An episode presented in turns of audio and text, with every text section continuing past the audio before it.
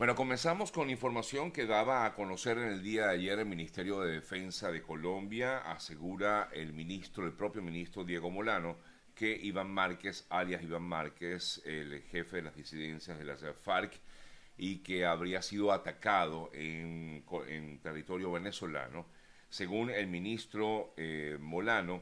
el señor Márquez se encuentra en, una, mm, en un hospital en Caracas, ¿no? Supuestamente está siendo atendido allí.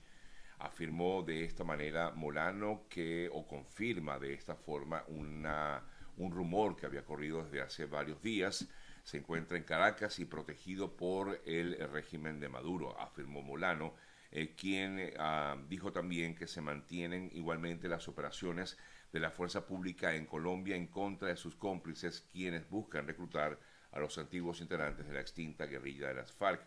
La información que tiene inteligencia indica que en estas disputas se presentó una vendetta, así lo dijo, en donde fue afectada su integridad y por lo tanto está siendo protegido por el régimen venezolano y que se encuentra en un hospital en Caracas. El caso de Márquez, como todos deben saber, tiene varios ingredientes. Mm, de su ataque tuvieron conocimiento las autoridades colombianas a través de varias interceptaciones que le realizaron a su círculo cercano. Otras importantes noticias, ayer damos a conocer o comentábamos acerca de lo que ocurrió con respecto al tema o al caso de Uvalde en eh, Texas, en la escuela primaria de Texas, eh, y luego que se divulgara este video en el cual se observa al atacante entrar a la escuela y por supuesto lo que evidenciaría la manera tardía, o mejor dicho, la forma tan em, muy poco coordinada por parte de la policía para actuar en este caso en particular. Es por esta razón eh, que en eh, el día de ayer los familiares, en principio familiares de las víctimas, denunciaban eh, o indicaban en, primero que nada que eh, bueno, esto es una demostración, una evidencia de que la policía no actuó como debió haberlo hecho. Y por otro lado también se sentían indignados de que el video, este video haya sido publicado eh, antes de que ellos lo vieran. Inclusive una de las personas que, uno de los familiares de las víctimas, una de las eh, tías de uno de los chicos que lamentablemente falleció en este suceso, comentaba que, mm, que, la fiscal del, caso no les quiso mostrar a ellos el video, ese video que seguramente ustedes vieron a través de las redes sociales, eh, porque, bueno, porque era una manera muy, muy cruda de ver la situación. Eh, pero,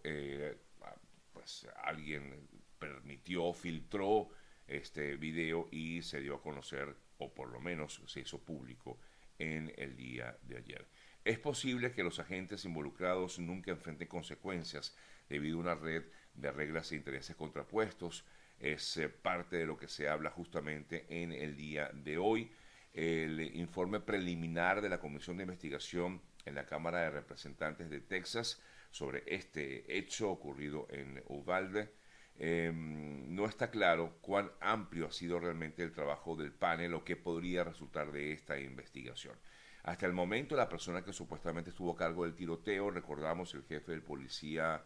el jefe mm, de policía del distrito escolar,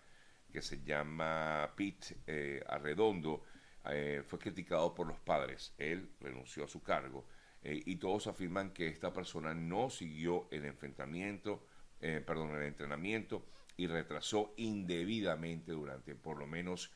bueno, hablan hasta de más de una hora la entrada al salón de clases, a pesar de que se escuchaban los disparos que estaba realizando esta persona, este joven que atacó y que acabó con la vida de 19 personas, entre ellos 17 eh, niños.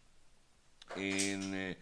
otras informaciones, esto es de hoy, el eh, presidente de Ucrania, Volodymyr Zelensky, ha denunciado que tropas rusas atacaron con mm, cohetes a una eh, ciudad en el centro de Ucrania. Lo que llama la atención es lo que dice el propio Volodymyr Zelensky, que se trata de un acto de terrorismo porque en ese lugar, en esa zona, no hay actividad militar, no hay presencia militar, razón por la cual afirma que esto es una vez más una demostración de que Rusia está siendo un, eh, estaría haciendo un acto terrorista. En el hecho lamentable fallecieron 12 personas, entre ellos un menor de edad, un niño. El eh, propio Zelensky publicó imágenes del eh, momento, bueno, posterior a la, al ataque, posterior a la caída de estos cohetes en el centro de la ciudad y comentaba el propio, el propio Zelensky, eh, es esto realmente un acto, bueno, decía, esto es un acto abierto de terrorismo y mientras tanto, pues continúa esta situación prácticamente en Ucrania todos los días. Hace unos días me comentaba alguien, oye, ya no se habla de Ucrania, lamentablemente sí, la, digamos, la presión ya no está puesta o la atención ya no está puesta del todo en Ucrania porque siempre hay muchísimos otros inconvenientes y problemas que salen, que surgen, pero, em, pero sí, pero todos los días hay eh, temas eh, o situaciones muy, muy delicadas que se viven día a día en Ucrania. Revisamos otras importantes informaciones eh, para el día de hoy. Bueno, el COVID, eh, casos globales de COVID-19 están, eh, digamos, han subido en esta ya la quinta semana consecutiva. De hecho, aquí en Estados Unidos se ha informado acerca de lo que sería una nueva, em, sí, vamos a decir que una variante más infecciosa y transmisible, que ahora se le conoce como BA.5,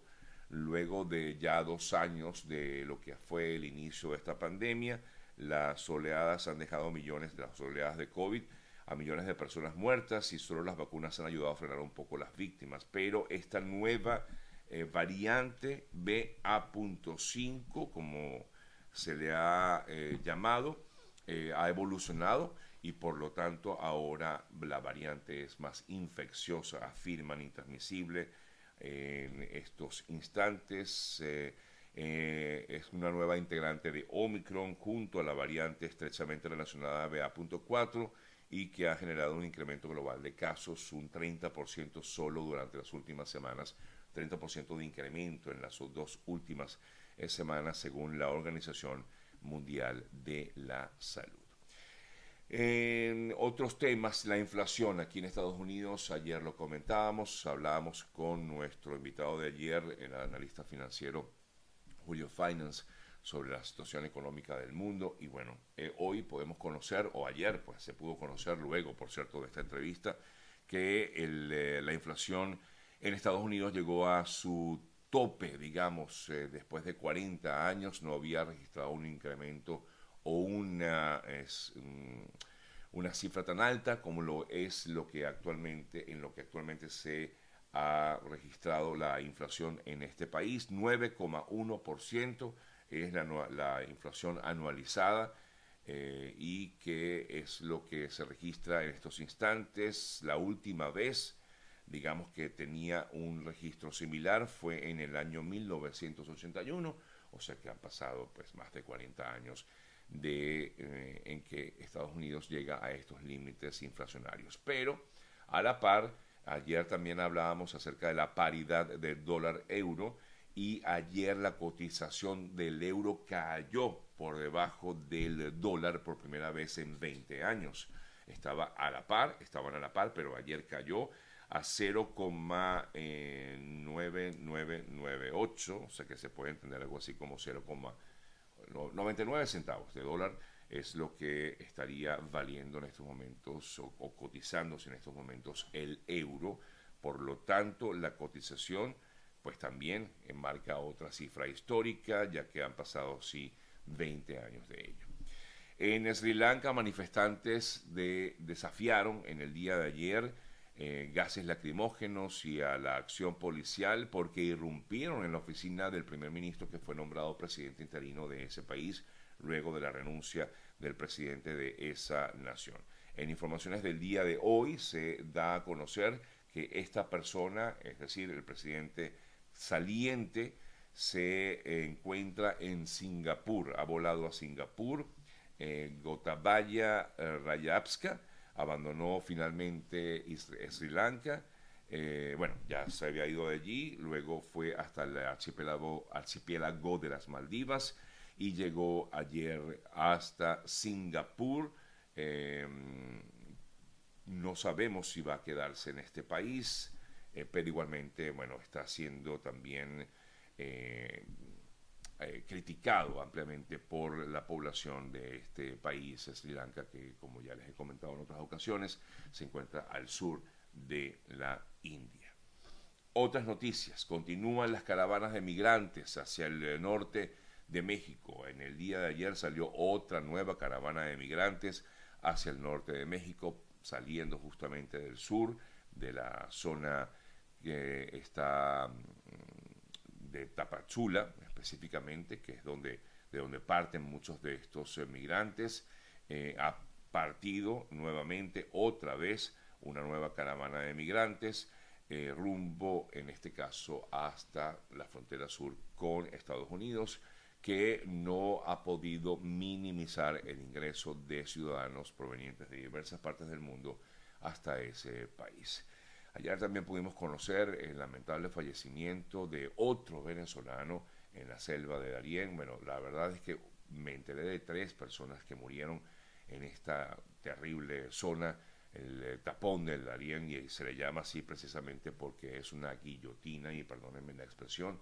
esta zona por donde transitan una gran cantidad de migrantes de diversas partes del mundo, entre ellos venezolanos, y ayer conocimos del fallecimiento de tres de ellos, un eh, joven y así como también otra chica junto a su pequeña hija, fallecieron en este, en este, en, el paso de esta selva eh, tan, tan, tan difícil que, bueno, hemos comentado en reiteradas ocasiones. Las personas que se encuentran en em, Chile y en Argentina varados prácticamente, bueno, prácticamente no varados eh, por los vuelos de Conviasa.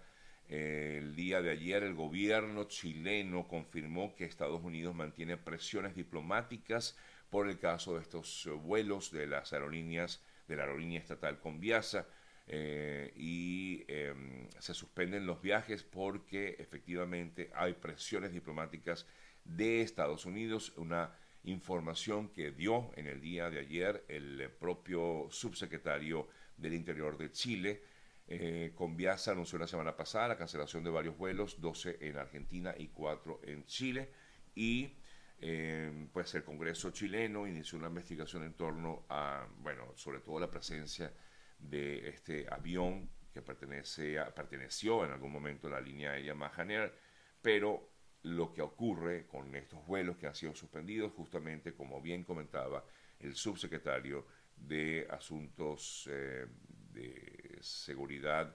Ciudadana en, en Chile, tiene que ver con presiones diplomáticas por parte de Estados Unidos.